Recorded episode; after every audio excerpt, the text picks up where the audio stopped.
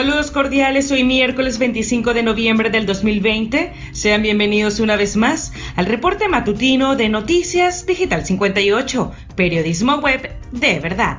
Les acompaña María Alejandra Rodríguez, CNP 18749. Iniciamos el acontecer informativo nacional venezolano.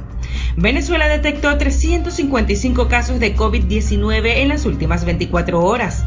344 casos son de transmisión comunitaria, mientras que 11 son contagios internacionales, con lo cual suman 100.498 casos desde que inició la pandemia, según informó la vicepresidenta Delcy Rodríguez. Lamentablemente el país reportó tres nuevos fallecidos para alcanzar un total de 876 muertes. Lara fue el estado más afectado con 102 casos, seguido por Yaracuy con 62 y Zulia con 33 nuevos contagios. Continuamos. Asamblea Nacional pide al Parlamento trinitense abrir investigación sobre la deportación de los 16 niños. El presidente de la Comisión de Política Exterior de la Asamblea Nacional, Armando Armas, exhortó a través de una carta al Congreso de Trinidad y Tobago a que también investigue los asesinatos de mujeres venezolanas cometidos en el pasado en la nación caribeña. Explicó que la misma misiva sería enviada a otros organismos internacionales como las Naciones Unidas, el Parlamento Europeo, el Parlamento Latinoamericano, la Organización de Estados Americanos y otros, esto para lograr mayor cooperación internacional en este tipo de hechos. Avanzamos. Voluntad Popular reitera que no participará en elecciones del 6 de diciembre. El partido denuncia que quienes se presentan como candidatos utilizando su tarjeta solo pretenden causar confusión en el ciudadano elector e indica que no convalidará la elección, la cual califica a la oposición como una farsa. La Tolda Naranja también hizo un llamado a la ciudadanía a participar en la consulta popular propuesta por la Asamblea Nacional, la cual busca en primer lugar rechazar dichos comicios por no considerarlos legítimos. Seguimos con más informaciones. Diosdado Cabello asegura que nueva Asamblea Nacional sancionaría a los actuales diputados. En un acto de campaña en la ciudad de Carúpano, Estado Sucre, el político oficialista calificó a los integrantes de la legislatura vigente como vendepatria, acusándoles de colocar al país al servicio del gobierno de los Estados Unidos, además de señalarles como ladrones. El también exdiputado hizo un llamado reiterativo a la ciudadanía en el Estado y todo el país para que el próximo 6 de diciembre acudan a las urnas para elegir a la nueva Asamblea Nacional. Por otro lado, consumo venezolano experimentó una caída del 31.7% según Consecomercio. La organización presentó este martes su informe anual, donde además informa que Venezuela vivió un decrecimiento del 32.3% del Producto Interno Bruto. Felipe Caposolo, presidente de Consecomercio, afirmó que para el siguiente año debe ser modificado el esquema 7 más 7 que estableció el gobierno nacional para luchar contra la COVID-19. También indicó que los sectores económicos deben plantearse nuevas estrategias para tratar de revertir los números negativos de la economía este año, esto con el propósito de aumentar el Producto Interno bruto. En el acontecer regional del Zulia, según diputado Rafael Ramírez, la situación del Zulia es absolutamente crítica. El parlamentario asegura que en el Estado no solo ha incrementado la pobreza, sino también las condiciones que generan pobreza. Aseguró que en el Estado hay muy pocas fuentes de empleo debido a que la actividad económica principal es la petrolera y el país ya no produce crudo. Cuestionó además el bajo ingreso que perciben los zulianos, indicando que se encuentran en 1.200.000 bolívares, de acuerdo con el último salario mínimo que hoy es técnicamente un dólar. En nuestro breve recorrido por el mundo, Biden presenta a miembros de un futuro gabinete listo para liderar el mundo. Los anuncios incluyen la nominación de Alejandro Mayorkas, un inmigrante nacido en Cuba como secretario de Seguridad Interior de Estados Unidos, y de Anthony Blinken, un promotor del multilaterismo, como secretario de Estado. Biden escogió además a John Kerry, secretario de Estado de Obama, como su enviado especial para el clima, también a Avril Haines como directora de Inteligencia Nacional de Estados Unidos. Mientras tanto, Nicaragua estima daños por los huracanes en 742 millones de dólares, 5.9% del Producto Interno Bruto.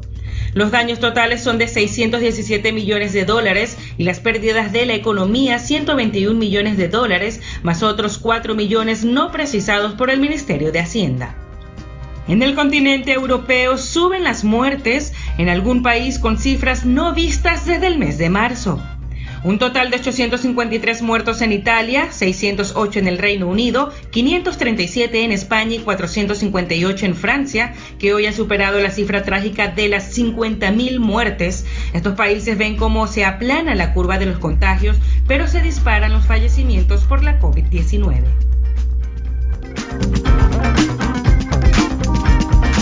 Entramos en materia deportiva, así que escuchemos qué nos trae Joel Morales. Joel, la audiencia es toda tuya. Arrancamos con el deporte. Sí, señores, escuchamos el grito de Play Ball. María Alejandra, agradecido de acompañarte la mañana de hoy.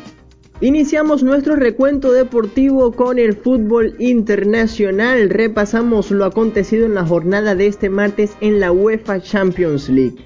Barcelona golea al Dynamo de Kiev y sella su pase a octavos. Los culés propinaron una paliza de 4 goles a 0 a los ucranianos en un partido donde la estrella fue Martin Braithwaite.